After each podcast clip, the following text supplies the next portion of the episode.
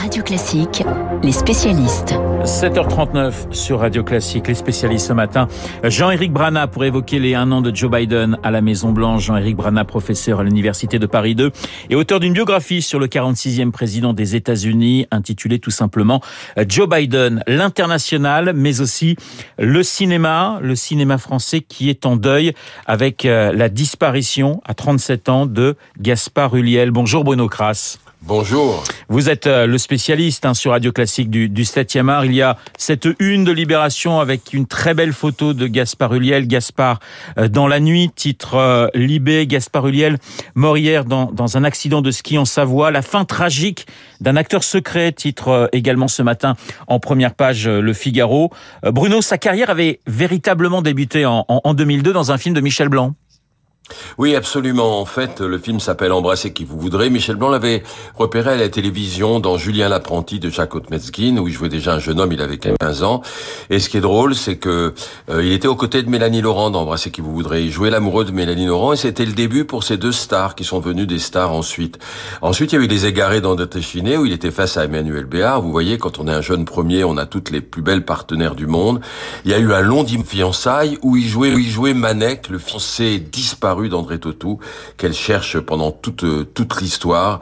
Et Hannibal Lecter, ça, ça l'a, ça, ça l'a fait connaître aussi, Oui. puisqu'il jouait le jeune Ali, jeune Alibateur dans Hannibal Lecter, Les origines du mal. Il y a eu un tavernier, La princesse de Montpensier, évidemment Saint-Laurent de Bertrand Bonello, où il faisait une composition étonnante du couturier, vraiment assez remarquable et qui, encore une fois, a renforcé sa notoriété. Et puis, moi, mon film préféré, Juste la fin du monde de Xavier Dolan, où il joue justement quelqu'un qui va mourir et qui revient dans sa famille, euh, qui est pétri de non-dits et la famille va exploser et il était absolument bouleversant et voilà, il avait eu le César de pour ce film. Il avait des projets.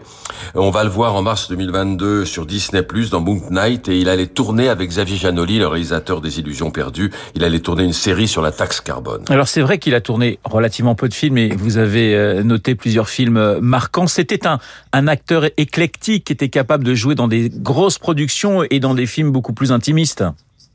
Oui, absolument. Et en plus, euh, il a été récompensé parce qu'à 37 ans, avoir à la fois le meilleur espoir, euh, César du meilleur espoir masculin pour un long dimanche de fiançailles et le César du meilleur acteur pour euh, pour le film de de Dolan, c'est assez extraordinaire. C'était en fait euh, quelqu'un. Moi, je regardais hier euh, les les images euh, des clips. Vous savez qu'il a fait un superbe clip pour une publicité avec Martin Scorsese. Oui. Martin Scorsese, puis James Gray, puis Steve McQueen. Il est remarquable. Et quand on les photos et les clips, on s'aperçoit que c'est un grand jeune homme avec quand même des allures à la James Dean, très très beau. Mais surtout, moi, ce qui m'a frappé, c'est l'ombre dans son regard. C'est-à-dire qu'il n'était pas lisse. Il y avait comme une grande tristesse quelque part. Et Xavier Dolan, il est de lui, euh, j'aimais ton, ton, ton rire discret, ta discrétion, ta petite cicatrice dans la joue. À 6 ans, il avait été mordu par un Doberman, il avait une petite cicatrice, un petit creux dans la joue. Et moi, le mot qui m'est venu pour lui, c'est un beau ténébreux. Voilà, euh, c'était un, c'était un beau ténébreux, euh, notre ami Gaspard Huliel. Vous citiez euh, James Dean, mort très jeune. Euh, il, a, il est mort à l'âge de Marilyn Monroe. Je regardais ça ce, euh, ce matin. On peut penser aussi à Gérard Philippe, qui a eu, qui, qui- qui est mort très très jeune. Bon, il fait partie de cette légende des, des grands acteurs partis trop vite, Bruno. Oui, et moi je pense aussi à quelqu'un qu'on a un peu oublié, qui était un jeune acteur très beau, qui est mort très jeune, c'est Jocelyn Quivrin, qui avait joué d'ailleurs dans un épisode des, des, dans une série Les Illusions perdues, et qui est mort euh, dans un accident en voiture sous un pont à Paris. Et, euh, et puis il y a quelque chose qui m'a beaucoup ému, parce que j'ai regardé une sorte de questionnaire à la Proust, où il répondait gentiment à toutes les questions, et la dernière question, c'était, euh, quel est pour vous le beau compliment? Et il répondait tout simplement, le plus beau compliment pour moi, c'est tu m'as manqué. Et je me suis dit, joli. bah c'est lui qui va nous manquer maintenant. C'est lui qui va nous manquer. Vous l'aviez croisé, Bruno, à, à plusieurs reprises, et c'est vrai que c'était un beau mec, ça, il y a aucun problème, et quelqu'un de profondément humain et gentil. Oui, il était humain, gentil et très discret. On avait l'impression d'une timidité, de, de grande simplicité. Moi, je l'ai interviewé, je l'ai croisé. On pouvait l'aborder euh, tranquillement dans la rue, dans un festival, en lui parlant de ses projets. Et c'était quelqu'un de, de très fin, très secret quand même. Il avait comme un secret. Je vous dis, il se promenait avec cette ombre en lui et, et de d'adorable quoi. Et c'est pour ça qu'il plaisait beaucoup aux professionnels parce que les professionnels sont très sensibles à quelqu'un qui travaille bien, qui est discret, qui est profond. Et je lisais les compliments que faisait Dolan à son sujet. Dolan euh, qui a qui a fait l'un de ses derniers films et qui est totalement effondré.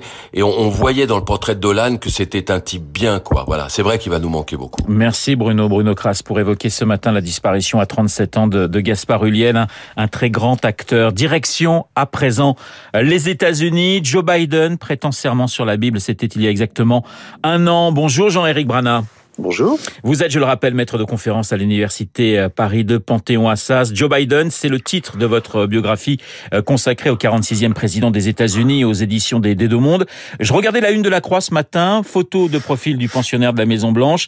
La Croix et ce titre, Joe Biden enlisé, c'est aussi votre votre sentiment?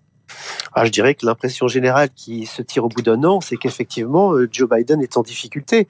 Et il est en difficulté pour euh, deux raisons principales. La première, c'est que la pandémie est toujours très forte aux États-Unis et que le ras-le-bol s'est plus qu'installé hein, parmi euh, les Américains.